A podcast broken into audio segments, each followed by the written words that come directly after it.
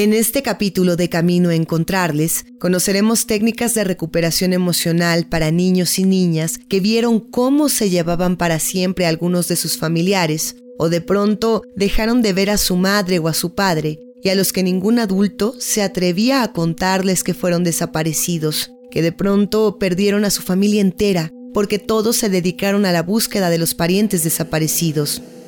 Desde Chihuahua, la periodista Patricia Mayorga recupera las técnicas que aplican organizaciones de la sociedad civil, como el CEDEM, para dar acompañamiento psicosocial para que niños, niñas y adolescentes puedan procesar qué fue lo que pasó y cómo afrontar la desaparición de un ser querido. Ciudad Cuauhtémoc, Chihuahua, es la primera parada del tren Chepe que va de la Sierra Tarahumara a Los Mochis, en Sinaloa. Un tramo de su vía atraviesa la colonia Anáhuac, una zona semiurbana rodeada de campos agrícolas y una gran laguna. Todas las tardes el repique de las ruedas del tren sobre los rieles rebota en la puerta de una casa de construcción sencilla, de un solo piso y patio que se distingue de las demás por el color azul de su fachada. Es junio de 2011 y en aquella casa de la familia Muñoz Veleta celebran el Día del Padre. Alrededor de las 6 de la tarde, policías federales y municipales armados irrumpen en la fiesta y se llevan por la fuerza, esposados, a ocho hombres de la familia.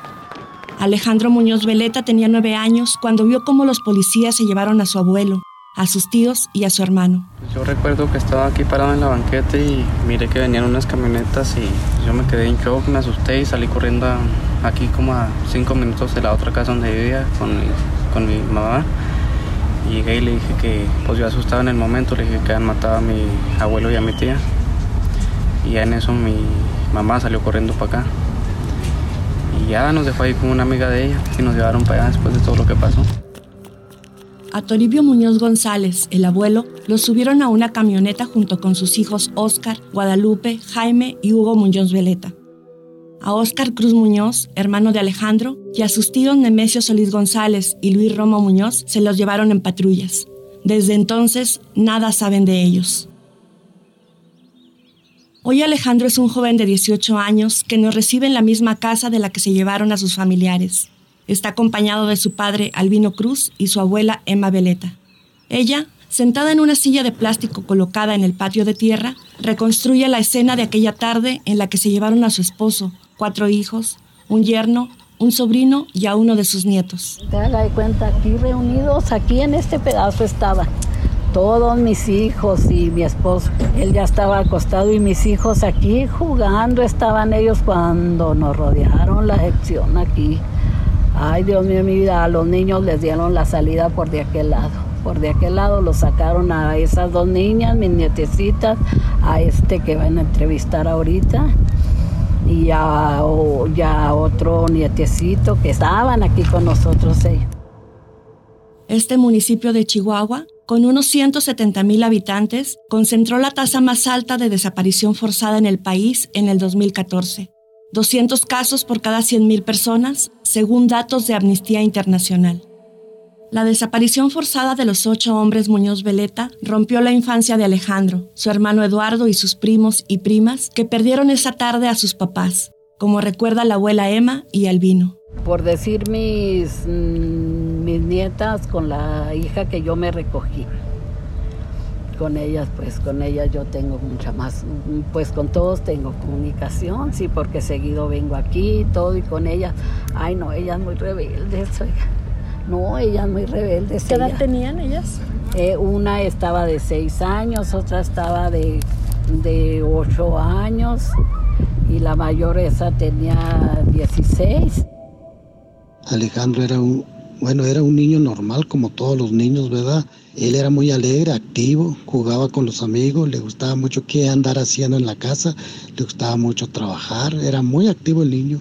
Y después de lo que pasa, de ahí para acá se volvió muy serio, muy como que se enoja mucho, no sé, como que perdió el ánimo de ser como era antes. Él ahorita es serio, no habla. Por ejemplo, uno le pregunta las cosas que, que ha hecho algo así, él contesta muy sin gana. Si no le saca uno el plática, pues no, no habla. Los meses que siguieron a la desaparición de sus familiares, Alejandro comenzó a tener pesadillas y por las noches él y su hermano preferían dormir en casa de algún vecino porque en la suya sentían miedo. Ellos estaban chiquillos, lo que era Eduardo, eh, Alejandro, estaban chiquillos ellos. En el momento ellos no, ya nomás se hacía esta hora de atardecer, empezaban a ver, vámonos, vámonos, no querían estar en la casa, tenían mucho miedo. Y yo a veces me enfadaba, puede ser, yo como que ¿cómo es posible que no me voy a quedar aquí en la casa? Pues, y en vez de, me, me daba vergüenza pues ir a pues, pedir posada en otras casas que me dieran chance de ir a dormir con la familia. Pero pues ver a mis hijos cómo lloraban ellos, cómo decían que no querían estar ahí, pues lo hacían, nos íbamos. En la escuela las maestras de Alejandro, ajenas a lo que había sucedido, llamaban la atención de sus padres por su falta de interés en las clases. Sus compañeros además se burlaban de él porque había perdido a su abuelo Toribio, que era como su padre. Niños al fin no entendían lo que había ocurrido. Pues eran tristes, me hacían bullying, que no tenía papá. pues me sentía triste, no quería ir a la escuela. Seguí hasta que terminé la secundaria, no quise ir. La escuela no era el único lugar hostil para Alejandro. También lo fue su colonia. Ah, pues, un niño que le decía ahí en tu casa matan, que le decía no vayan para allá, nosotros tenemos una tiendita en la casa vendían las así, tan hechito así, ¿va?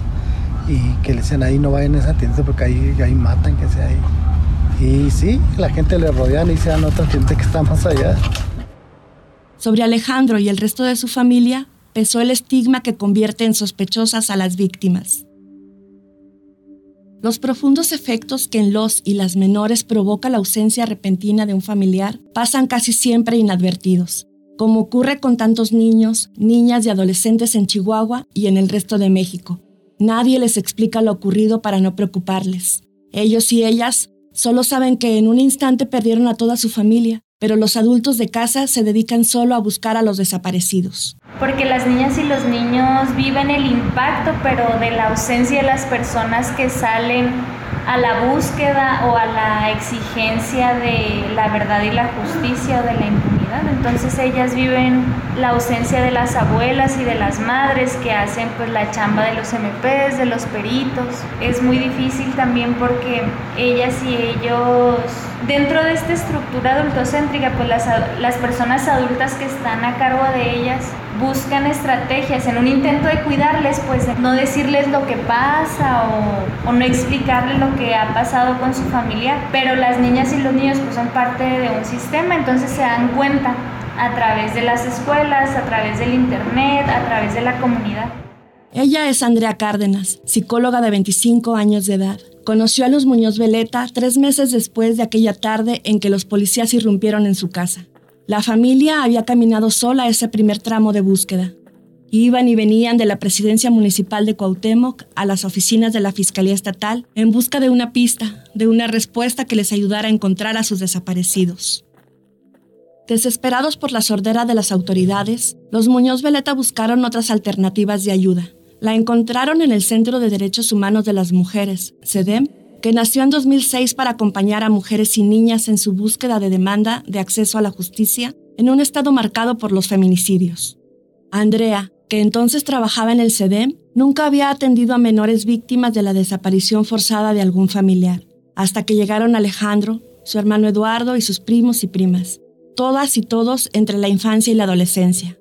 Ellos fueron los primeros, dice Rosina Uranga, ex coordinadora del área de psicología del CEDEM. Habían tocado muchas puertas por muchos lugares y no tenían una respuesta. Entonces el equipo de personas que integrábamos el área de psicología nos vimos enfrentadas a una situación para la que no estábamos preparadas acompañar a familiares a, familiares de personas desaparecidas no estaba dentro de nuestros esquemas y pues ante ese sufrimiento nos sentíamos rebasados, no sabíamos cómo atenuar, por decirlo de alguna manera, su dolor. Empezamos a tener que afrontar situaciones como estas, muy difíciles, particularmente el caso de la familia Muñoz, porque era una familia en la que simultáneamente desaparecen a ocho integrantes. Entonces, como primera experiencia, era muy fuerte para nosotros enfrentarnos a una desaparición múltiple.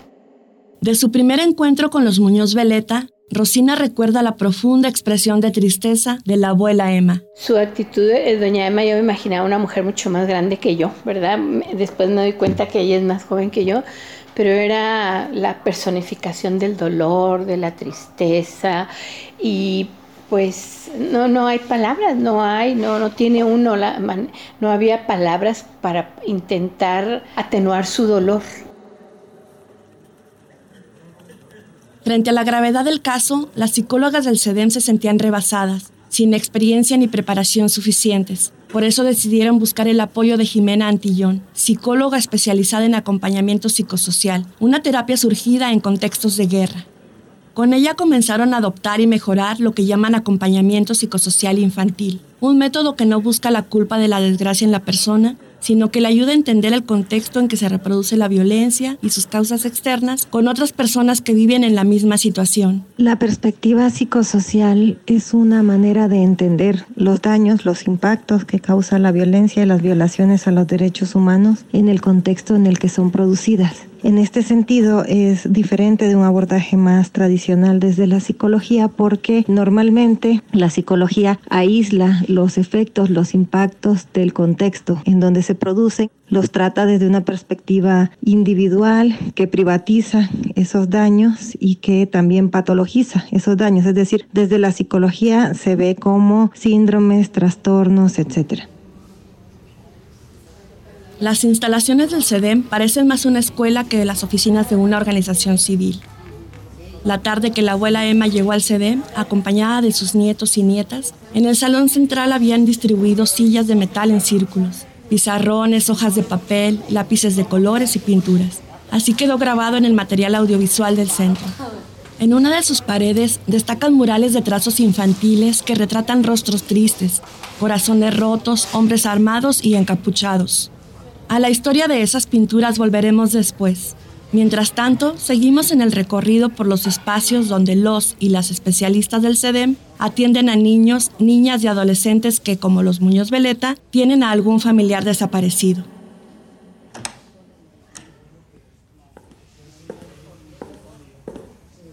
Alejandro llegó con miedo, sus primos y primas con dudas y culpas. Los psicólogos Alberto Rodríguez y Andrea Cárdenas recuerdan que desde las primeras sesiones procuraron un ambiente de confianza para que los niños y las niñas se sintieran seguros al hablar de aquella tarde de junio, cuando se llevaron a sus familiares. Como en ese momento no había un método establecido para su atención, en algunas sesiones Andrea les pidió que contaran lo que sentían.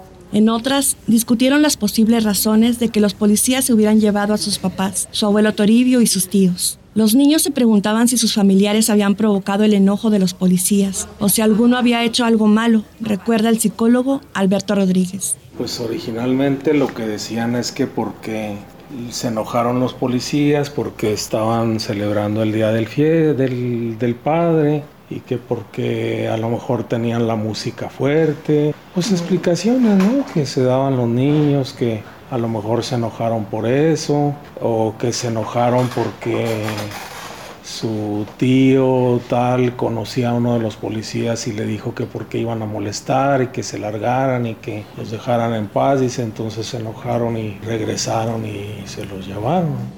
A las niñas y a los niños les angustiaba que se hubieran llevado a los varones de la familia, que eran quienes les protegían, relata Andrea. Pues ellas hablaban de contar la historia de cómo había sido que habían desaparecido, cómo se habían llevado a, sus familiares hombres y también cómo impactó en eso, ¿no? Que de repente se lleven a todos los hombres de la familia, que estamos en, una estructura patriarcal, pues que representa que ya no va a haber ingresos o por el contexto en el que están, pues son las personas que protegen o que dan identidad a la familia como hombres. En otras sesiones, los psicólogos recurrieron a la arteterapia, les dieron colores, pinceles y un muro en el que toda la familia decidió cómo iban a dibujar su tragedia. Al dibujar, poco a poco soltaron las imágenes atoradas en sus recuerdos. Aparecieron primero los colores cargados, los hombres armados, las caras tristes y la sangre. Nos ponían ahí como un pizarrón, nos ponían a dibujar cómo, fue, cómo pasaron los hechos y ya dibujaban nosotros y platicábamos cómo estudiaba la psicóloga, nos, daba, nos hablaba cómo daba consejos, por un decir, cómo salir adelante, pláticas. Después de nombrar esos miedos y comprender que viven en un estado donde desaparecen personas, los y las menores poco a poco desecharon las culpas. Un día de 2012, en una de las sesiones surgió la idea de pintar juntos un mural. Aquí amarillo, le vamos a echar. Cintia va a ser la coordinadora de la mezcla de pinturas, ¿sí? Llegamos y, nos dijeron que ya nos hacer un mural, que ya nos a pintar y ya, pues entre todos pintamos ahí el mural. Entre todos pintamos una cosa y después otra. Y al terminar cada quien puso su mano pintada de pintura ahí en el mural. Y el mío tiene azul y rojo. A mí también. En la pared pintada por todos aparecen en fila los hombres desaparecidos que regresan. El abuelo Toribio, sus tíos y Óscar, el hermano de Alejandro, están llegando a casa con otras personas desaparecidas. Otros familiares los esperan con las manos extendidas. El fondo es un pasaje de campo, como el que rodea la colonia Náhuac, con casas, ganado y niños jugando. No, no, yo cuando vimos lo del mural y todo eso, para mí era algo que, ay, no, que me atormentaba mucho, mucho. Y ahorita digo, gracias a Dios a los del CEDEM y todo, porque son los que nos han ayudado, pues, a, como le dijera, como que hemos aprendido a vivir un poco con este dolor tan grande. El proceso de acompañamiento de los Muñoz Veleta ha sido largo pero los ha ayudado a sobrellevar la pérdida. Ha sido un proceso continuado de 10 años, es decir, les hemos acompañado en todos estos años porque mientras ellas y ellos no sepan el paradero de sus hijas e hijas, mientras ellos no sepan la verdad, hemos aprendido que la justicia no es tan importante. La verdad, dónde están sus hijos e hijas, qué hicieron, eso es lo que creo que para ellos es lo que sería en un momento dado reparador. Al acompañamiento psicosocial de las niñas y niños Muñoz Veleta, se sumaron después las hermanas Vania y Dana. Ellas tenían 5 y 4 años cuando policías y militares se llevaron a su mamá en la ciudad de Chihuahua el 25 de julio de 2010. Se llamaba Pamela Portillo. Para no decirles que a su madre la habían desaparecido, su abuela Lourdes Hernández les dijo que se había ido a trabajar a Sonora. Con esa mentira piadosa crecieron y durante tres años vivieron en la incertidumbre, como recuerda Dana. Pues fue difícil porque pues, mis compañeros de alguna manera se enteraron y pues sí me hacían a veces sentir menos por no tener mamá. ¿Qué te decía? Que, que mi mamá nos había abandonado o que, que éramos huérfanas. De hecho, cada cada vez, Día de las Madres, yo le hacía una cartita. ¿Y qué le decías en esa carta? Pues le contaba así lo que había pasado días antes o, cosas así. O también le contaba que, que yo la iba a seguir esperando siempre. Vania también se aferraba a la idea de que su mamá volvería de ese largo viaje. Por ejemplo, en mis cumpleaños, eh, yo veía que en la primaria llevaban a los niños les llevaban su pastel, así aunque sea chiquito, y lo repartían en el salón. Y, o iba la mamá y lo abrazaba y le, pues, le felicitaba y, y a mí no me iba mi mamá. O sea, iba mi abuela o iba mi tía, pero igual no era el mismo pues sentimiento de emoción. No sé, pues no era el mismo sentimiento de, de mamá. Las hermanas conocieron la verdad a través de Rosina Uranga en una sesión de terapia. Ellas mismas narran el día que recibieron la noticia. Recuerdo que, bueno, nosotros nos lo dijeron, creo que fueron tres años después. Fue, nos recogieron de la primaria, mi hermana y a mí, y nos llevaron a CEDEM. Y ya nos lo dijo ella porque mi abuela no podía. Y, ¿Qué te dijo? Nos dijo que que en realidad mi mamá no estaba trabajando en Sonora, sino que se la habían llevado los policías. Me acuerdo que eh, Rosina todavía ni siquiera empezaba a hablar y ya estábamos llorando. Llegamos así como súper tímidas porque éramos las únicas niñas de CEDEM y yo ya sabía que algo malo pasaba y me acuerdo que apreté la mano de Dana y no sé, algo me, no sé, me hizo llorar así de repente y, y pues yo ya sabía que, que era algo malo.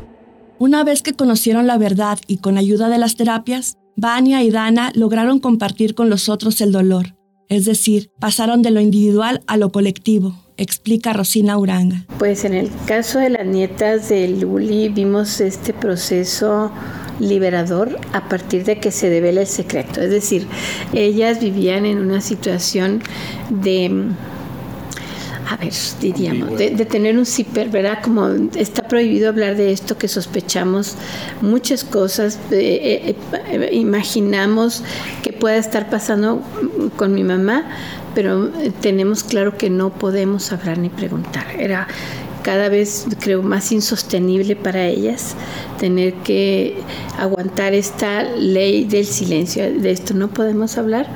Y cuando se fue develando este secreto, creo que a partir de ahí da un giro en la vida. Es doloroso para ellas, pero finalmente es algo que imaginaban de alguna manera, ¿verdad? Que ya intuían, digo, por muchos indicadores que tenían. Las hermanas lo describen de manera más sencilla Simplemente pudieron compartirlo con otros niños y niñas que asistían al centro. Fue como liberarse de un tormentoso secreto. Después cuando ya empezaron a unirse más niños, fue como empecé a, ver que no era la única que pasaba por lo mismo. Y que tal vez sí podía ser la única en la escuela, pero no, no en, toda, pues en todos lados. Entonces siento que en algún momento hay que vaciar como el costal para meter nuevas eh, emociones y, y, pues sí, siento que a veces es como bueno hablar de eso, porque también eh, siento que es muy cansado cargar con todos esos sentimientos, no sé, de tristeza y no me gusta mucho hablar del tema, pero cuando siento que lo necesito, eh, me suelto. Hablar con otros niños y niñas que viven una pérdida similar les dio fuerza para defenderse de las burlas en la escuela. Gracias a las pláticas pude empezar a hablar más con, con mis compañeros sobre el tema para que me dejaran de decir cosas. Y, y pues sí, fue así que empecé a, como a decirles que ya, que gracias a, gracias a pude decirles ya a, a las burlas o críticas que me hacían. Que no había sido culpa de mi mamá o que mi mamá no nos había abandonado. En el CDEM, los niños, niñas y adolescentes que reciben el acompañamiento psicosocial han tejido redes de apoyo y son un respaldo para quienes han llegado al centro de manera más reciente, porque las desapariciones continúan. Las cifras de la zona occidente, a la que pertenece Cuauhtémoc, revelan un registro de 1.029 desapariciones de 2017 a julio de 2020 del total, 365 casos están vigentes y aproximadamente el 80% apareció con vida. El resto fue localizado sin vida. Los hermanos Kaylin y Kenneth de 18 y 11 años perdieron a su padre Javier luego de que un grupo armado se lo llevó en noviembre de 2011 de su casa. Mi hermana y yo estábamos viendo la tele mm, y de repente pues escuchamos un ruido muy fuerte, pero pues ninguna de las dos se levantó, o sea, lo dejamos pasar y mi mamá se levantó y se asomó y estaba la camioneta de mi papá afuera, pero no había entrado y pues se asustó y salió y revisó y pues no estaba, hasta que ya los vecinos nos dijeron que se lo habían llevado. Junto con Dana y Vania, Kaylin y Kenneth expresaron el dolor de su pérdida en un mural pintado a manera de tríptico. En la primera parte apareció una niña contenta, rodeada de corazones que tiene en su pecho un letrero que dice, Amor en familia. Luego se ve una mujer demacrada, canosa y con el corazón roto. Enseguida, un niño con el corazón parchado con un curita, en la que se lee, El amor a las personas desaparecidas trae fuerza para seguir luchando. Kenneth lo describe así. Era como tres personas, una triste, una feliz y una pues, medio triste y feliz. El primero supongo que es felicidad, el del medio tristeza y el último empezando a tener confianza. Kailin explica que en su mural cada imagen representa las etapas que atraviesan los niños y las niñas que asisten al CEDEM. Pues empezamos con un niño, luego una niña y otra niña y cada uno representa las emociones por las que se pasa. ¿Y te ayudó? Pues sí ayuda, pero igual y sigue ahí todo, ¿no? En 2015, las niñas y niños del CEDEM participaron en un encuentro regional de familiares de personas desaparecidas, en el que formaron mesas de trabajo por grupos de edad para dar sentido a lo que estaban viviendo, como relata Kaylin. Es bonito que otras personas se abran por lo mismo que tú pasaste y tú puedes entenderlas y hablar con ellas porque pues todos pasamos por lo mismo, los que vamos. No te quedas en la burbujita de que no, no puedes salir de ahí y pues al estar hablando de eso te ayuda a salir de ahí aunque no se olvide, o sea, queda el recuerdo, pero igual y no te quedaste encerrado en eso. Hay un antes y un después en la historia de cada menor que recibe acompañamiento psicosocial. El mural que Alejandro pintó con su familia empezó con el recuerdo de aquella noche y terminó con una escena de esperanza, en que las personas desaparecidas se reúnen con sus familias que los esperan con las manos extendidas. Es un deseo, pero también una esperanza. Vania y Dania fueron las autoras de la frase del mural de los niños y las niñas. El amor por nuestras personas desaparecidas nos da más fuerza para seguir buscando y luchando. Frente a mis amigos sí, me siento un poco diferente, pero cuando estoy así en talleres con Andrea o así, pues ya es otra cosa. Dos, tres.